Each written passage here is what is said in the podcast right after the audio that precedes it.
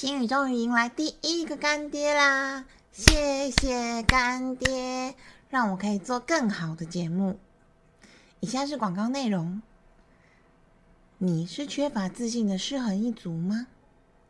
你是很想放松的易焦躁一族吗？你想变得更水水、更漂亮吗？通过 ISO 二二零零零和 HACCP 认证的比昂 Red Clover 小包装，携带方便，酸甜的蔓越莓魔法粉末，让你由内到外平衡美丽，满足你的渴望。心语实测七天就有感觉，帮助入睡，美容养颜，让你变身成原始美好的那个自己。嗨，欢迎收听心宇的幸福小宇宙，我是心宇，你的植物精灵疗愈咨询师，陪你玩精油，聊生活，探寻专属于自己的快乐。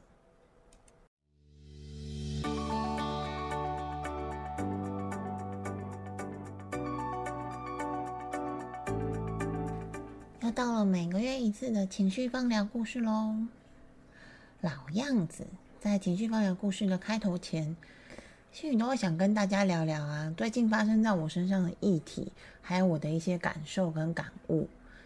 今天心宇想要跟大家聊的就是身材认同的这个议题。我想要跟大家分享一个你们应该都不陌生的女星，就是渡边直美她的故事。台日混血的渡边直美。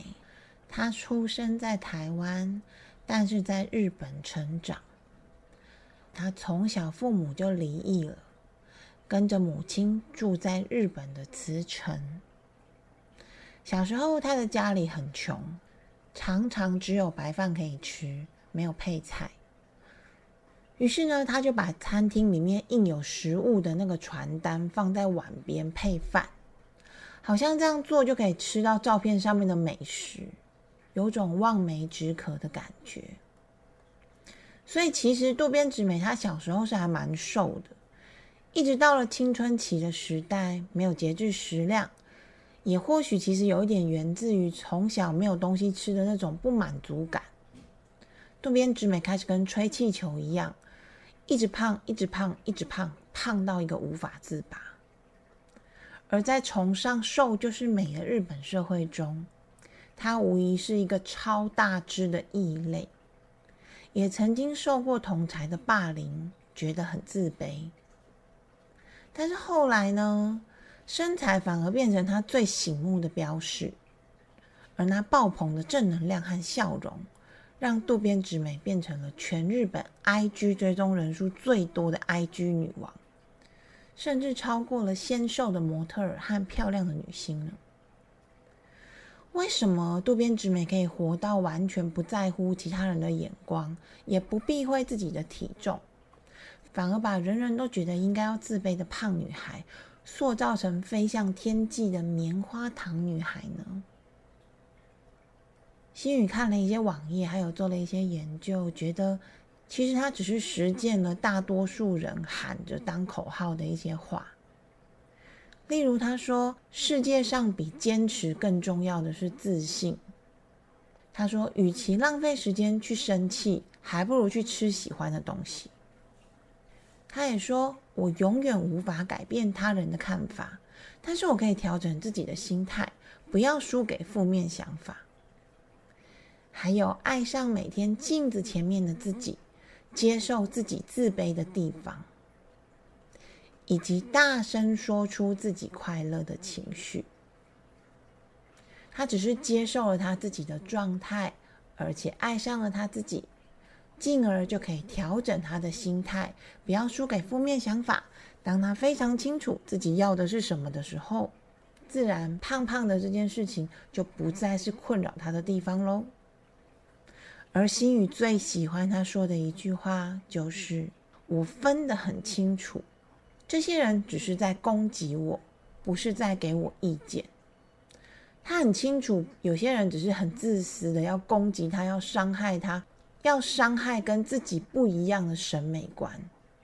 这种别人很自私要给我的锅，我不背，我不在乎，我不想理你。心宇觉得这一点真的让人非常非常非常的欣赏，也真的不意外，他可以这么的成功，到现在还有自己的品牌呢。只是当其他人都在因为自卑而不敢出门的时候，他察觉到了自己不喜欢被那些恶意批评的负面能量所击倒，而选择很坦然的面对。对我就是个胖子，怎么样？进而让自己在镜子前面看着胖胖的身体，面对这个臃肿的身体，接触它，渐渐的喜欢它。这种培养出来的自信是刻在骨子里的，但大家也不用觉得哇，好羡慕哦，他怎么可以这么的有自信？因为能够培养出这样的自信，他一定也曾经经历过不敢直接看着镜子里面那个肉嘟嘟的自己。也曾经在其他人异样的眼光下觉得很尴尬，觉得不知道怎么办。在面对恶意的重伤，例如说“你怎么那么肥，弄死你哦”这些霸凌的话语时，他也曾在夜深人静的时候想着这些恶毒的话语，躲在被子里面哭。只是在社会的价值观里面的美丑，还有这些负面情绪的侵袭之下。他选择了接受自己，做好自己，不试图讨好其他人，如此而已。你能在镜子前面看自己多久呢？或许可以试着找一天，站在连身镜的前面，好好的看看自己，从头到脚每一个细节。然后接受自己，告诉我说：“嗯，这就是我。”如果你是真的很想要瘦的话，就少吃一点，踏出门运动吧。不要让那些想瘦但是又没有下定决心，然后又瘦不下来的矛盾情绪，消耗了你自己的能量。细雨想啊，这个议题我们应该要共勉之，因为我也常常就是一直喊说好想瘦，好想瘦，好想瘦，但是每次都没有很有就是积极性的瘦下来，然后就啊，怎么那么胖，怎么那么胖？所以我们要一起努力哦。那接下来就是我们的情绪方疗故事喽。今天是情绪方疗故事的第五集。在情绪放疗故事这一系列的节目中，心宇会分享一位又一位城市中男女的故事。或许他们都曾经出现在你的附近，或许你曾经历和他们一样的难受感。别怕，别总羡慕的看着别人的幸福，让我们陪着你一起缓步前行。寻到专属于你的幸福吧。今天情绪放疗故事里的她，是一个看起来很开朗、笑声也非常大声的棉花糖女孩。我们就称呼她做绵绵女孩吧。心宇第一次帮绵绵女孩咨询的问题和工作有关。其实我们本来没有要咨询啦，是一个机缘巧合下，我就帮她抽了一副洞悉卡。结束之后，她很认真的跟心宇说：“姐姐，我有一个困扰自己很久很久的问题，可以跟你约下一次的时间吗？”于是我们就有了第二次的情绪方疗咨询喽。我们约在咖啡厅见面。爽朗的他，在一见面的时候就直接切入主题，也很快的聚焦出了问题。是我一直为了肉肉的身材而很苦恼，我很想要改变现状，我想要变瘦。请问我应该要怎么做比较适合呢？有一点神奇吧？金融洞西卡真的什么都可以问，而且它真的什么都会给你答案。而绵绵女孩也是心宇很少数抽牌抽到补充牌阵的个案。补充牌阵的意思就是，我们都会先抽第一轮的三张。那有一些我们觉得，哎，牌意还不够清楚的时候，我们就会就这个牌阵再抽第二张的牌卡，用来补充第一次牌阵的说明，然后就可以给予更清楚的方向。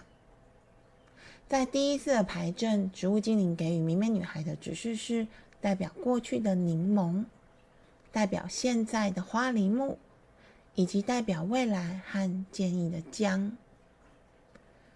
看到柠檬精灵的出现，心宇就先问他说：“嗯，对于过去其实已经肉肉一段时间的你，要达到减肥和变瘦这个目标，可能没有这么的容易，需要很坚定的理性和意志才能执行。其实我相信你之前应该已经用过很多很多种方式了，但是你是不是有时候会有一些不理性的冲动，是你没有办法克制的呢？”年美女孩的回答是：“对啊，其实诸如断食、减肥代餐、运动等方法，我都有尝试过。但是之前因为工作的关系，有时候压力太大的时候，我就会有暴饮暴食的状况。我没有办法克制自己的，一直想要吃东西，不然我就会觉得很忧郁，或者是觉得很不开心、很不满足。”柠檬精灵想要告诉他的是：透过理性的思考。去坚定目标的信念，进而越来越清楚自己要的是什么。记得你就是自己的后盾，不要被他人所影响。所以你应该要做的是，告诉自己我想要变瘦，再好好的问问自己，为什么我会一直吃呢？找到这个问题跟信念，用理性去克制想要暴饮暴食的想法还有情绪。或许你就不会像过去那样子一直狂吃、一直狂吃、一直狂吃，无法自拔了。花梨木精灵展示出来的是现况，在变瘦之旅的过程之中啊，他的身旁有一些生命不可承重之轻，放不下，但是又丢不掉，好像不是很严重的事情，但是对他的心灵，但是对他的心情却造成了很大的影响。在心里询问他之后。他眼角的泪水开始汇集。他说自己真的尝试过很多很多种减肥的方法，甚至有一度，其实他报名了健身房，而且真的有去报道跟运动。但是家人的反话式教育，真的让他觉得很辛苦，也很难受。平日加班的他很累，周末需要休息，躺在沙发上的时候，爸爸就会跟他说：“你都这么肥了，还坐在沙发上，还不出去外面运动。”但是在他尝试用代餐来减肥的时候，爸爸会大骂他浪费钱，神经病，花了一大堆钱，一点用都没有。甚至后来他从健身房累得要命之后回家。爸爸也会坐在沙发上讥讽他：“你只会花钱做一些没有意义的事，就出去走路或跑步就好了啊！而且你看你现在花那么多钱，你看起来也没有瘦啊，有用吗？”这些不知道是好意还是坏意的反话式教育，让美美女孩不管做了什么努力，都好像被否定，但是却没有人可以建议她一个可行的方向。重点是都住在同一个家里，他要这样子讥讽你，或者是讲那些很难听的话，你还不能不听到。就算吵架也没有用啊，只会有更多不好听的话而已。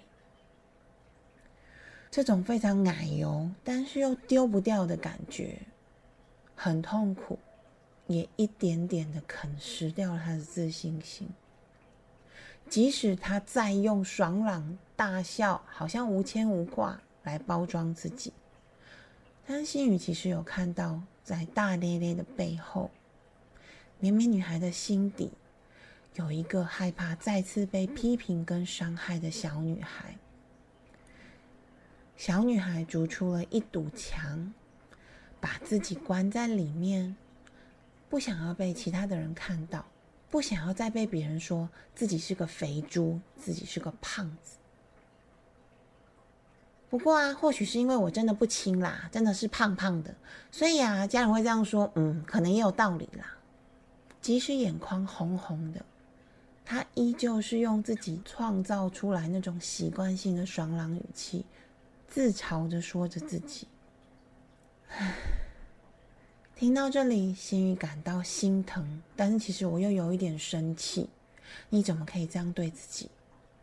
所以我略带严肃的对他说：“你必须要学会用柠檬精灵提醒的理性，去坚定自己的立场，去分辨哪一些话你要听到耳朵里，哪些话又让它随风散去吧。”那些自以为很幽默，或者是自以为好意的劝诫，但是却对你一点帮助都没有的话，不能逃避的话，你可以选择先谢谢他的好意，然后把听到的话当成放屁，呜一下的就把它放掉。说到最后一句，心语故意带着不怀好意的笑，不的很大声，而眼眶红红的他，也忍不住露出了微笑。亲爱的，不要合理任何人对你的贬义和不友善的话。你的人生是自己在负责的，只有你可以决定自己好或者是不够好。别人凭什么用话语来攻击？又凭什么用“为你好”这三个字来做包装，口吐那些伤人的字句呢？而在第二次补充抽出的茶树精灵，则想要提醒绵绵女孩，不要只听到话的本身，不要把能量都耗用在听到那些不中听的话语而感到受伤上面。相反的，或许我们应该尝试换个角度，去同理对方想要表达的目的，以及这个目的对你是不是有帮助。是不是你真的想要的？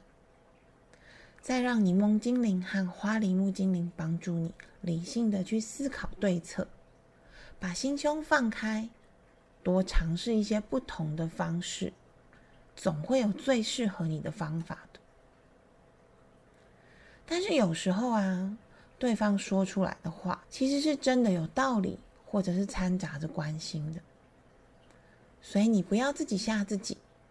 让自信因为这些难听的话而越来越觉得我好像很惨，我好像好可怜，我好像都没有人爱我。